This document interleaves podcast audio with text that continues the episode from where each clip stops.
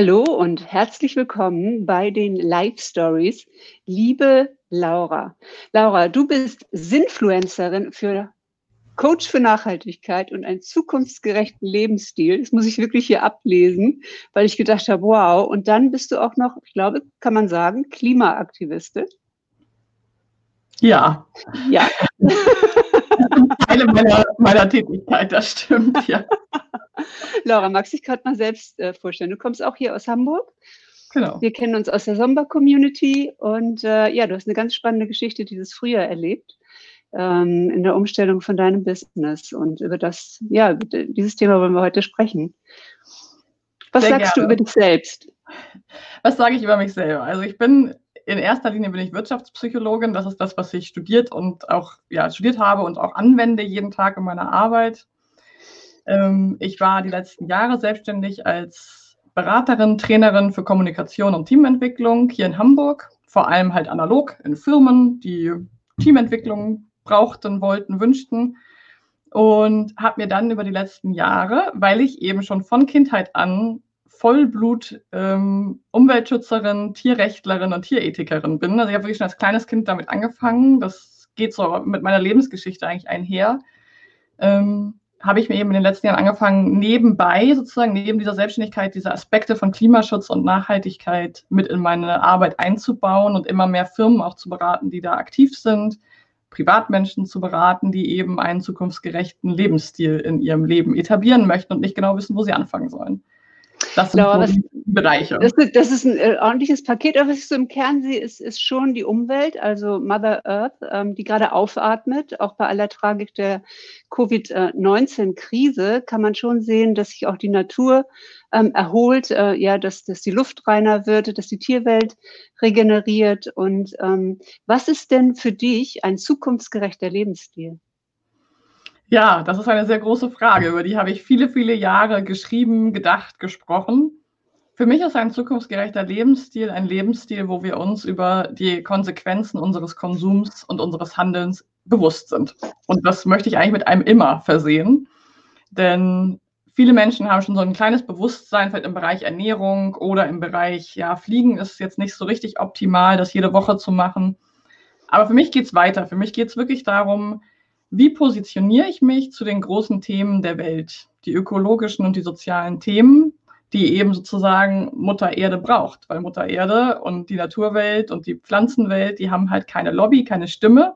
Und das war für mich schon immer Antrieb zu sagen, ich möchte ein Teil dieser Stimme sein. Und ich begleite Menschen dabei, zu erstmal zu entdecken, ah, ich habe eine Selbstwirksamkeit, mein Konsum wirkt etwas aus. Auch vom mhm. kleinen Glas äh, Haselnussaufstrich auf dem Brot bis zum Flug, bis zu meiner Selbstständigkeit, ich habe einen Impact, eine Wirkung. Und ich kann durch Verzicht oder durch Hinzufügen meiner Kaufkraft ähm, und meiner Aufmerksamkeit, kann ich lenken und steuern. Und zwar immer nach dem Motto, jeder Kassenbon ist ein Wahlzettel. Das ist für mich ganz prägend.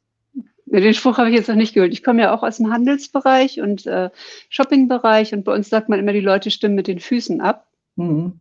Ja, ähm, und äh, äh, man zieht bestimmte Dinge an. Hast du den Eindruck, dass sich jetzt durch die Krise das Einkaufsverhalten auch innerlich verändert hat? Ich meine, äußerlich ja, ähm, weil wir müssen jetzt ähm, zum Beispiel, seit überhaupt die Läden wieder geöffnet sind, ähm, bestimmte Einschränkungen hinnehmen. Wir müssen mit einer, mit einer Maske in Deutschland zumindest noch ähm, in die Läden gehen. Ähm, denkst du, dass es auch insgesamt eine Veränderung im Bewusstsein äh, gegeben hat, dass ich vielleicht gar nicht mehr so viel brauche, wenn ich online nur äh, mit dem Oberkörper zu sehen bin ähm, oder wenn ich mehr zu Hause bin, wenn ich von zu Hause aus arbeite?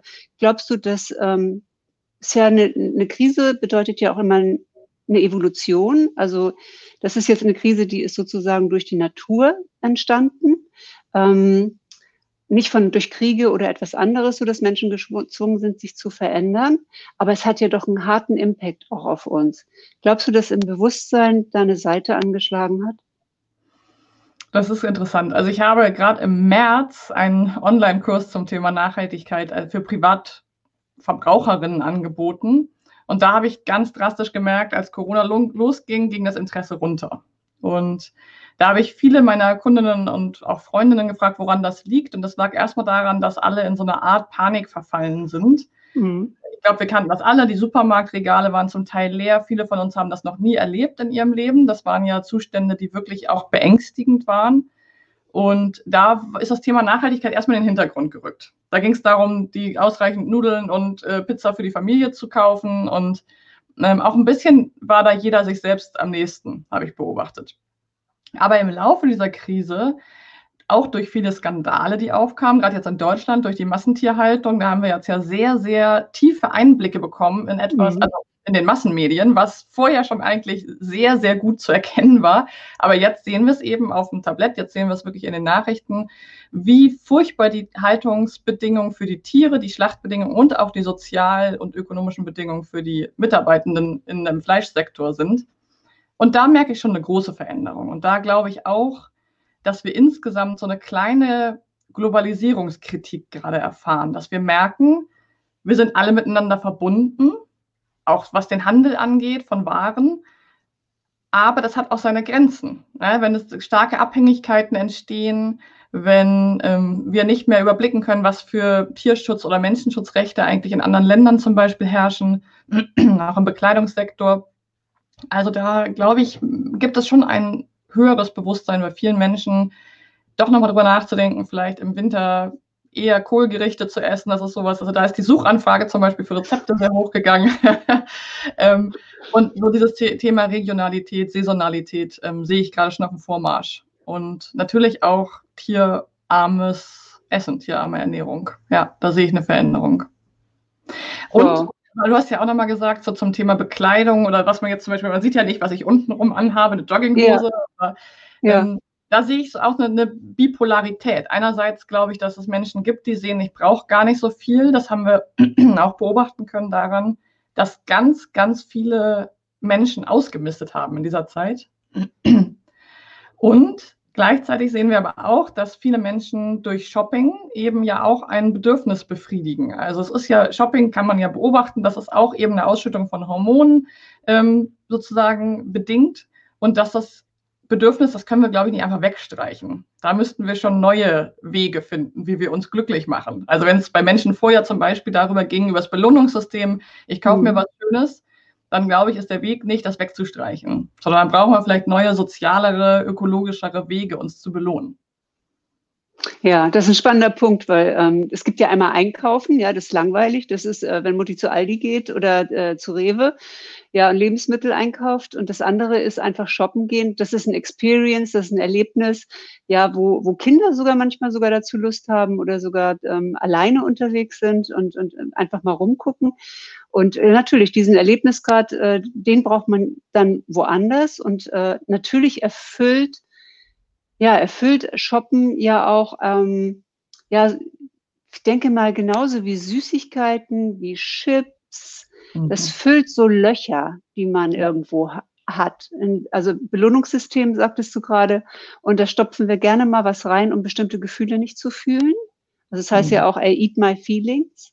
Ja. ja, ich esse meine Gefühle. Das heißt, ähm, ich suche eine Kompensation. Und na klar, ich bin ja auch jemand, der ähm, eine ganze Zeit lang äh, sich jedes Mal nach einem Launch eine neue Handtasche gekauft hat, ähm, um die zu manifestieren. Mhm. Ja, um einfach zu sagen, das ist jetzt hier mein Bonus dafür, das habe ich jetzt erreicht oder darauf habe ich lange gewartet.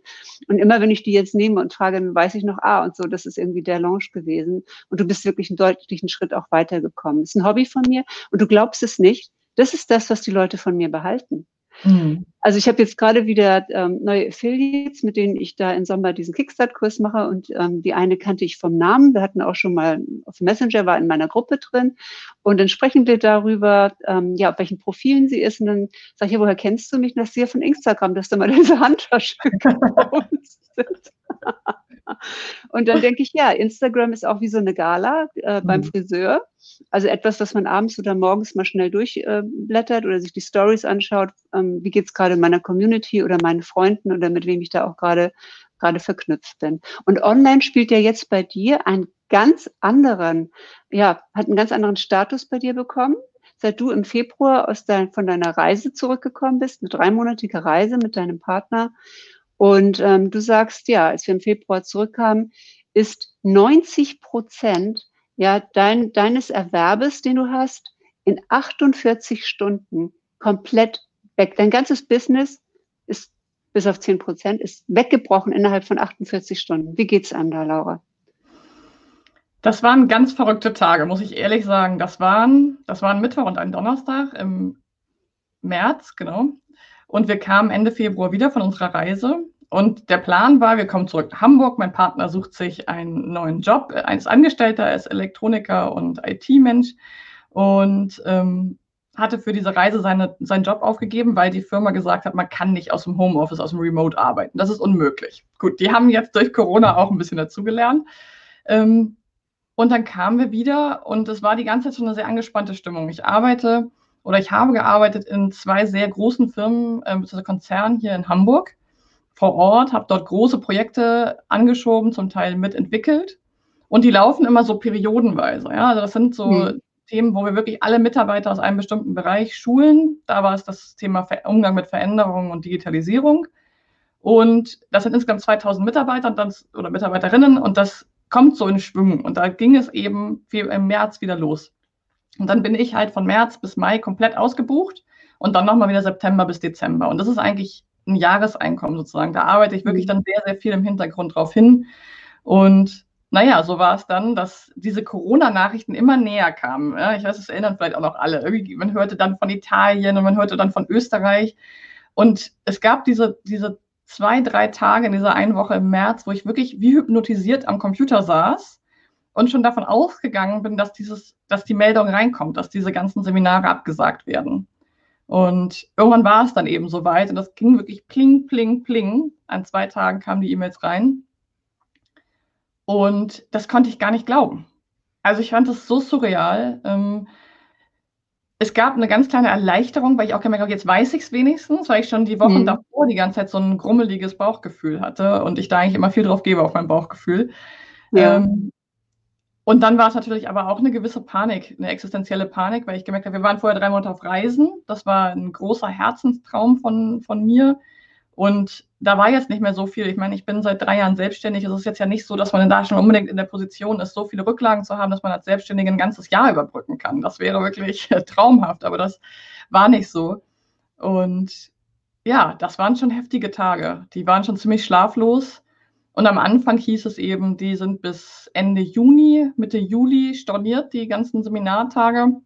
Man muss sich das eben auch so vorstellen, in diesen ganzen Coaching-Bereichen mit so großen Firmen, da gibt es dann keine Ausfallshonorare oder so. Also da ist es, da sind die Verträge schon immer sehr positiv für die großen Firmen. Ja. Und da kann man sich dann überlegen, macht man mit oder nicht. Es gibt einfach auch einen, einen großen einen Prozentsatz an Menschen, die in dem Bereich tätig sind. Das heißt, da hat man jetzt nicht so die große Mitgestaltungsfreiheit. Und ja, dementsprechend saß ich dann da und äh, wusste, okay, es ist jetzt, jetzt ist alles auf Null. Und zeitgleich kam eben bei meinem Partner die Nachricht rein, dass er, dass die alle Einstellungsstopp haben in dem Bereich, wo er sich beworben hatte. Und dass es da eben jetzt auch gerade kein Weiterkommen gibt. Und dann saßen wir da erstmal. Gut, das seid ihr zwei. Mhm. Dann hat man ja normalerweise noch ein Netzwerk, Freunde, mhm. Familie. Aber in deiner Familie passierte genau das Gleiche. Magst du genau. das nochmal erzählen? Ja, wie du vielleicht bekannt bist für die Handtaschen, bin ich, glaube ich, für einige bekannt dafür, dass ich aus so einer selbstständigen Familie komme. Ähm, alle, alle, alle in meiner Familie sind selbstständig. Ich kenne gar keinen Angestellten, das gibt es nicht. Mein, mein Bruder, mein Vater, meine Mutter und ihr Mann, meine Großmutter war selbstständig. Ähm, für mich ist selbstständig Arbeiten ist Arbeiten. Das ist die normale Tätigkeit, die so vorgesehen ist für mich. Und ähm, ja, meine Mutter und ihr Mann, die sind Heilpraktiker seit 30 Jahren in Hamburg, haben eine Praxis und die ist auch von einem Tag auf den nächsten geschlossen. Das haben sie auch selber entschieden. Sie hätten das da noch nicht gemusst, aber sie arbeiten eben mit schwerkranken Menschen und wir konnten noch nicht genau erkennen, was ist das mit dieser Pandemie, wie bedrohlich ist die. Und da haben sie die Praxis geschlossen. Ähm, mein Bruder, mein Vater, Tischler und Antiquitätenhändler mit großen Geschäften, die dann auch von einem Tag auf den nächsten zugingen. Keiner investierte mehr, alle behielten das Geld eher für sich in solchen Bereichen. Ähm, und das hat uns auch ganz schön heftig getroffen als Familie, weil wir sonst ein sehr enger Familienverbund mhm. sind. Und wenn der eine ein bisschen in der Krise ist, weil es mal gerade schlecht läuft, dann hilft man sich. Dann gibt es irgendwie einen Austausch von Dienstleistungen, man supportet sich. Und das fiel da eben auch ins Wasser. Und das hat mich wirklich geängstigt, muss ich sagen, weil wir sonst mhm. eine sehr starke Familie sind in dem Bereich. Und ähm, zu merken, es wackelt jetzt bei allen, das macht so ein ganzes Familiensystem, stellt es echt auf die Probe. Ja, und äh, deinen äh, Eltern hast du dann auch geholfen. Ne? Also Yoga war, zu, war sozusagen dann ja äh, auch nicht mehr möglich. Ihr habt das, äh, wie heißt das Zentrum? Das ist das Jinshinjutsu-Zentrum in Hamburg. Ja. Und meine Mutter ist eben Jinshinjutsu, ähm, das ist eine japanische Heilmethode, die mit Hand auflegen funktioniert, also ähnlich vorzustellen wie Akupress, also Akupressur sozusagen.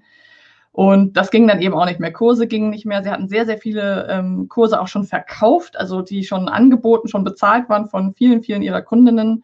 Und das ging eben dann alles nicht mehr. Und ähm, dann haben wir relativ schnell innerhalb von einer Woche mein Partner und ich entschieden, okay, was können wir?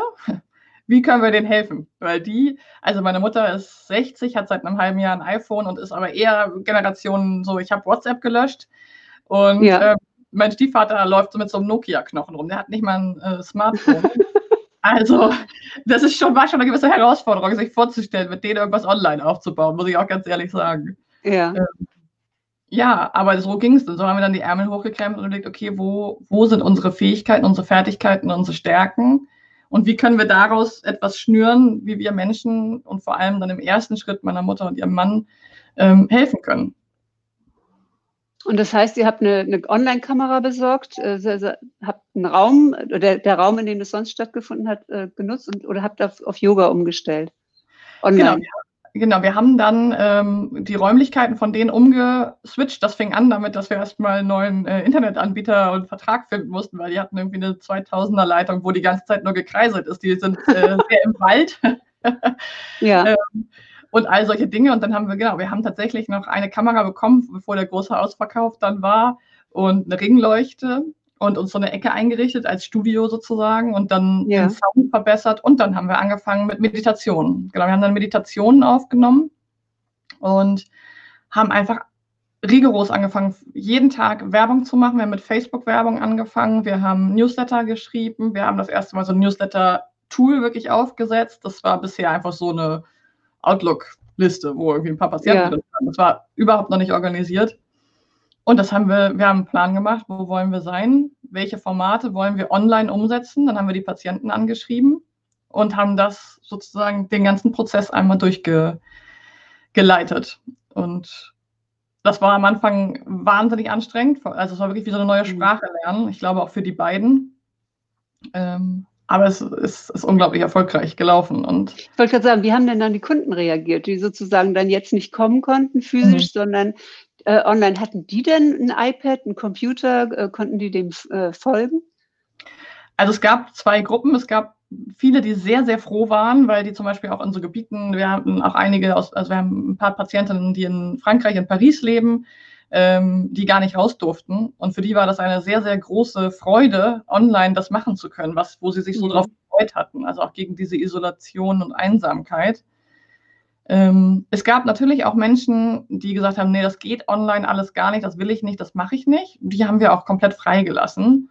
Mhm. Ähm, wir haben aber versucht, sehr positiv zu kommunizieren und das hat auch ziemlich gut geklappt. Und was wir noch gemacht haben und was, was wir, wo wir unglaublich gutes Feedback bekommen haben, dass wir ein IT-Support vor jeder Veranstaltung, vor jedem Format haben wir einen IT-Support, wo Kalle, mein Partner, ähm, eine Stunde lang per Telefon und Teamviewer und Zoom äh, zu verfügbar war. Und da, da, liefen die Leitungen heiß, muss man wirklich sagen. Die, Echt? Die alle angerufen. Cool.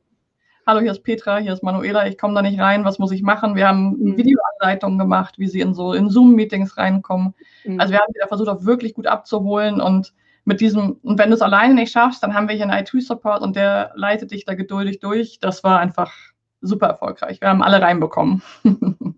Wird es jetzt noch genutzt oder habt ja. ihr dann sofort, ja, wird es jetzt noch genutzt? Und was ja. ist mit deinem eigenen Business? Weil dein Business ist ja auch dann zu 90 Prozent weggebrochen. Die Firmen haben dich nicht weiter beauftragt mit den Change-Paketen. Ähm, wie hast du dann dein Business oder das Business mit deinem Partner umgestellt? Was machst du heute? Genau, was mache ich heute? Also ich habe jetzt die Gewissheit, dass diese Großprojekte alle bis 31.12. gecancelt sind. Das heißt, dieses Jahr 2020 ähm, muss und möchte ich mich neu orientieren. Und im Zuge dieses Prozesses mit meinen Eltern habe ich eben oder haben wir festgestellt, Mensch, das ist ja richtig was Gutes, was wir da zusammen können, weil mein Partner ist ein wirklich sehr geduldiger Webdesigner und ITler und hat das aber bisher immer sozusagen freizeitmäßig gemacht, für mich, für Freunde, für Familie. Ähm, und ich kann eben sehr gut strategisch denken und Menschen auf diesem Weg begleiten, sich vorzustellen, ah, ich habe bisher nur analog gearbeitet, mal zu scannen, was davon kann ich auch digital machen. Nicht jetzt, ein, nicht unbedingt ein 100% Online-Business zu, aufzubauen, sondern eine Komponente erstmal zu entwickeln. Das ist für die meisten schon genug.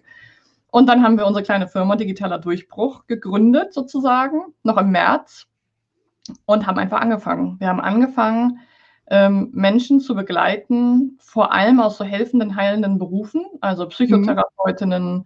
Yogalehrerinnen, Ergotherapie, Physio, Heilpraktiker, die eben jetzt dann eben auch vor dem Nichts standen gerade und irgendwas auch tun wollten. Also zum einen monetär, aber zum anderen auch von der, von der Zeit und vom, vom Geist her zu sagen, ich gehe da jetzt mit, ich mache irgendwie was aus dieser Zeit. Und ja, wir haben da wirklich von morgens bis abends gearbeitet. Wir haben da viele Sozialfälle gehabt, die wirklich vor dem Nichts standen, die wir dann begleitet haben. Viele, die schon lange erfolgreich waren, manche, die gerade erst angefangen haben. Und so mhm. begleiten wir jetzt sozusagen als Sandwich. Also wir sagen wirklich, wir begleiten Menschen intensiv von der technischen und auch von der strategischen Seite so zusammen. Und das ähm, hat ganz, ganz tolle Formen angenommen. Ja. Wow, also irre. Ähm, in so wenigen Monaten ist ja ganz, ganz kurze Zeit. Ähm, wo kann man dich denn im Moment treffen? Hast du eine Facebook-Gruppe äh, zum Beispiel? Gibt es sowas? Oder äh, bist du auch auf Instagram mit einer, ich habe äh, mit einer, mit einer Avocado ja nicht, ne? Avocados darf man nicht essen, ne? aber eine Gurke. Eine Gurke darf man, Avocado darf man sogar auch. Äh, sollte man nicht jeden Tag machen. Man kann gucken, wo sie herkommt, aber man darf schon auch mal eine Avocado essen. Ähm, das ist halt eigentlich eine, tolle Frage, weil das Witzige ist, dass wir alles, was wir jetzt gemacht haben in diesen, naja, sagen wir mal drei, vier Monaten, lief ausschließlich über unser Netzwerk. Wir haben es nicht geschafft, unsere eigene Website fertig zu bekommen, weil wir Schuster, Schuster bleibt bei deinen Levis, wer Schuster hat immer die, äh, die kaputten Schuhe. Ähm, wir saßen wirklich ungelogen von morgens bis abends am Computer und haben Menschen begleitet wir konnten das gar nicht vorstellen können. Über das Netzwerk. Die einen haben es gehört, die anderen haben uns angerufen, dann ging es weiter. Das, wir haben nicht eine Werbung gemacht oder nicht eine, wie gesagt, wir konnten nicht mal sagen, schau mal auf unserer Website, weil wir die nicht hatten. Mhm. Ähm, wir sind jetzt gerade dabei, die fertigzustellen. Es wird jetzt in den mhm. nächsten Tagen eine erste, so, so einen One-Pager geben, wo man uns mal sehen kann. Und tatsächlich ja. habe ich auch meine Instagram- und Facebook-Aktivitäten ziemlich eingestampft, weil ich gemerkt habe, ich habe dafür gerade keine Kapazitäten. Es ging mhm. wirklich darum, ähm, ja, so einen Überlebensfahrplan äh, zu entwickeln. Und der war wahnsinnig anstrengend, ist wahnsinnig anstrengend, aber auch unheimlich schön. Und ich habe gemerkt, ich habe da jetzt keine Zeit. So, es wird es bestimmt bald geben, auf jeden Fall. Ähm, es gibt die Website digitalerdurchbruch.de. Da kann man zumindest jetzt gerade ein Foto von Kalle und mir sehen und ganz grob, wer wir sind. Ähm, und das wird sich in den nächsten Wochen auf jeden Fall weiterentwickeln, weil jetzt gerade so ein bisschen Luft reinkommt. Jetzt ist mhm. eine Sommerpause. Genau. Aber wir hatten kaum Zeit. Also mein Partner hat nicht mal einen Facebook-Account. Der ist äh, gar nicht so da unterwegs. Der ist wirklich ein eher ITler und ähm, also es war auch ganz toll zu sehen, dass sich so, dass sich unsere Kompetenzen ergänzen. Ja, dass wirklich zwei komplett unterschiedliche hm, Arten zu arbeiten, zu denken, zu leben, sich so zusammenfügen können zu etwas, was mhm. wirklich hilft. Wow, irgendwie ganz, ganz, äh, ganz spannend. Und ihr bringt jetzt sozusagen eine Online-Komponente in Offline-Business. ähm, wie geht man denn jetzt eigentlich nachhaltig mit Online um? Also ich habe hier auch eine Ringleuchte, in die gucke ich jetzt nicht den ganzen Tag, aber doch schon eine Stunde. Ich habe hier einen Laptop, was weiß ich, was da für ein Zeugs äh, drin ist, ein, Mikrofon und ich selbst als Mensch. Also die in der Anfangszeit, mein Team war im Homeoffice, ja, also auch die mussten ganz mhm. schnell äh, switchen ähm, da gab es jetzt ja auch so eine Zeit, wo wir gesagt haben, wir wollen gar nicht mehr online ähm, sitzen, wir wollen keinen Online-Workshop mehr haben.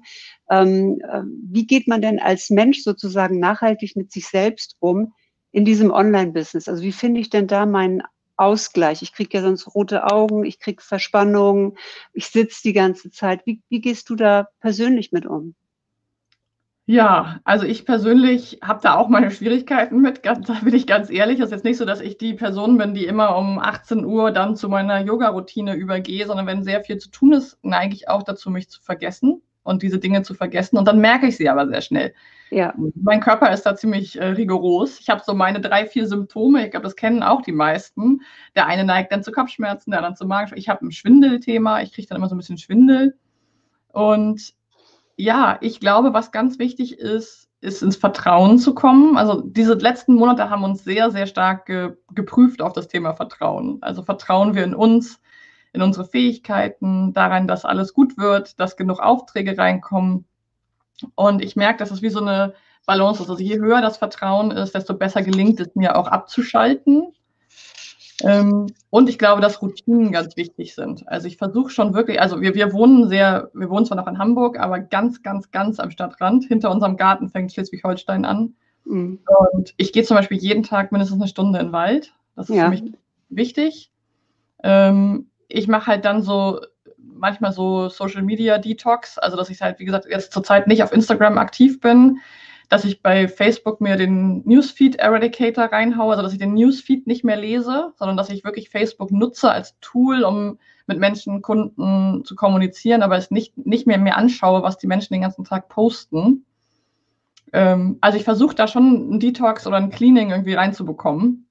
Was für mich noch unglaublich wichtig ist, ist etwas zu haben, was mich ausgleicht. Das ist für mich Kochen. Ich liebe Kochen. Mhm. Ähm, also ich kriege hier eine eine Gemüsekiste von meinem Demeterhof um die Ecke und dann mich mittags hinzustellen, was das, die Zeit nehme ich mir. Die nehme ich mir auch jeden Tag, dass ich mittags koche zum Beispiel. Das ist für mich eine Insel. Da weiß ich, jetzt, jetzt haue ich den Vormittag durch mhm. ähm, und dann habe ich so eine Insel, an der ich mich. Und das ist, mag für jeden was anderes sein, aber ich glaube, die sollten wir nicht aufgeben in solchen Zeiten.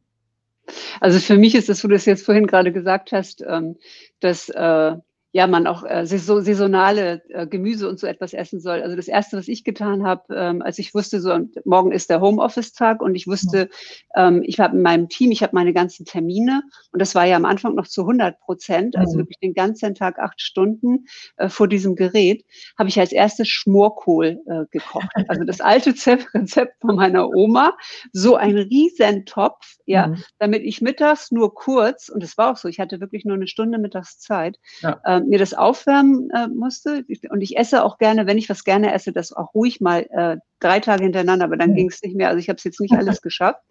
Ähm, und ich liebe es auch zu kochen. Ich fand es aber alleine jetzt anstrengend. Also ich war mhm. froh, dass nachher auch hier äh, Läden wieder geöffnet hatten und dass ich dann sozusagen zu den Läden bin, mir da was geholt habe oder unterwegs auch mal was gegessen habe. Und also gerade diese Mischung aus guter Ernährung. Ähm, es ist auch so, ich weiß nicht, wie das bei euch, im, wenn, wenn es im Urlaub mal regnet, ja, oder wenn mal irgendwas nicht so toll läuft, wir halten uns auch immer mit gutem Essen bei Laune. Ja, ja. So, ne? Äh, so das, also dieses Nährende, ja. sich selbst nähren, ist auch ganz wichtig. Ja, aber das ähm, hatten wir auch am Anfang, ja? das ist auch dieses Füllen, ja. Also wenn du den ganzen Tag zum Beispiel gibst, also gerade auch im Coaching oder in den Gesprächen, man gibt dann ja auch viel. Man möchte den Menschen ja möglichst viel auch mit an die Hand geben. Und dann kenne ich das auch, da macht man irgendwie den Monitor aus und sitzt da und ist völlig erschöpft. Und dann finde ich, ist dieses gute Nahrung zu sich nehmen bei mir auf jeden Fall ein ganz starkes Belohnungssystem, auf jeden Fall. Also ähm, das ist wirklich auch ein, wie sich wieder nähren, sich wieder fühlen, glaube ich, dass das für mich sehr wichtig ist, auf jeden Fall. Und dann zu versuchen, bei gesunden, halbwegs gesunden Sachen zu bleiben, sowohl für den Planeten als auch ja für einen selber, ja, nicht nur die, die schnell fertig Sachen zu essen. Ja, absolut. Die gehen sowieso bei uns gar nicht. Also dieses ja. Conven Convenient Food, das geht bei uns gar nicht. So, jetzt habe ich hier nochmal so ein paar, so ein paar äh, kurze Fragen. Was ist denn ja. dein, dein Lieblingsfilm? Oh, mein Lieblingsfilm. Ich bin so gar keine Filmeguckerin. Ich war gerade Samstag das erste Mal seit einem halben Jahr im Kino und habe den Film Butenland geguckt. Ein Film über ein Kuhaltersheim in Schleswig-Holstein von zwei Menschen. Er war früher Biobauer ähm, sie haben die konventionelle Tierhaltung aufgegeben und ähm, da dürfen Kühe, die aussortiert werden aus der Milchviehhaltung, dürfen altern und noch ein schönes Leben haben. Der hat mich sehr berührt. Deswegen ist das jetzt gerade mein Lieblingsfilm. Ich bin da sehr situativ. ich ich erinnere mich. Fernseher, genau, ich habe keinen Fernseher, ich, hab, äh, ich ja. gucke auch Filme. Ich, ähm, hm. Das ist gar nicht so meins. Ja. Ich gehe dann wirklich raus oder so. Ich bin gar keine Filme gucker. Und wenn ich welche sehe, bin ich aber immer ganz begeistert und denke, das mache ich jetzt mal öfter. Ja, ist schon schön, so ein bisschen äh, Kunstkultur äh, auch so, so zu haben. Was liest du denn? Also ähm, gibt es ein Lieblingsbuch bei dir? Ähm, ja, zusammen ist man weniger alleine. Anna Gawalda mhm. finde ich ein ganz, ganz tolles Buch. Ähm, ansonsten lese ich sehr viel Bücher so ähm, Bernd Heinreich, Der Heimatinstinkt, ist ein Buch darüber, wie Vögel in Schwärmen, äh, warum die wissen, wo sie hinfliegen und wie sie das wissen. Sowas begeistert mich total. So halb wissenschaftlich, aber auch irgendwie so soziale Komponenten. Sowas liebe ich. Ähm, Genau, Anna Gawalda, also zusammen ist man weniger allein und ich lese gerade Die Lügnerin, ich weiß gerade die Autorin nicht, auch ein sehr schönes Buch. Mhm. Und was würdest du sagen, haben äh, dein, deine Eltern dir als besten Rat für das Leben mitgegeben? Alles ist möglich. Wow. Meine Eltern, ähm, es, war nicht, es, war wirklich nicht alles einfach, aber das haben sie mir mitgegeben. Es war, es, es war nie die Frage, ob, es ging immer darum, wie. Oh, sensationell. Mhm. Also das wünscht man sich auch. Also so wirkst du auch, ne? Du bist voll in deiner Kraft, voll in deiner Power, hast in der Krisensituation das Schiff ähm, äh, in eine andere, an, eine andere Richtung gelenkt, auch noch gleich die Familie damit unterstützt. Also ähm, ja, darf sich mal wirklich selbst loben. ja, das ja. fällt uns ja ein bisschen schwer, ne? ja, das fällt uns ja, ja, äh, aber das, das äh, darf auch gerne sein. Mhm. Ja, dass wir uns anerkennen, auch für das, was da geleistet ist. Und ähm, neben aller Kraft, die du hier so rüberbringst, sind das natürlich auch harte Zeiten und auch jetzt noch ähm, ein Business, ein Business-Schwenk auch hinzulegen. Also ich freue mich sehr, dass du heute da warst. War ein sehr spannendes Interview, ähm, sehr facettenreich. Und ähm, ja, wünsche dir auch ein ja, ein, eine Zukunft, in der du die Dinge, die dir wichtig sind, in Einklang bringen kannst. Ja, vielen Dank, dass ich da sein durfte. Das hat mich sehr gefreut. Das war sehr interessant. Danke dir, Iris. Ja, ich verlinke deine Webseite. Ähm, ich hoffe, die lenkt dann um auf die neue Webseite. Das wird sie, ja. So dass man dir auch, dass man dir auch folgen kann. Hier kommt gerade noch ein Herzchen ähm, fürs schöne Interview. Und ähm, gibt es ein aktuelles Angebot oder so etwas, was wir unten in die Kommentare nehmen können? Ja, wir können da was reinschreiben. Das, das ist sozusagen noch nicht abbildbar, aber aktuell ist unser Angebot wirklich jemanden einen Monat lang von beiden Seiten technisch und strategisch mit auf Fahrt zu bringen. Das ist so das, was wir gerade machen. Der digitale Durchbruch, also auch. Genau. Und das vor allen Dingen in helfenden Berufen. Genau, genau. Wunderbar. Ich danke dir. Vielen Dank. Grüße. ja, von, genau. Tschüss. Tschüss.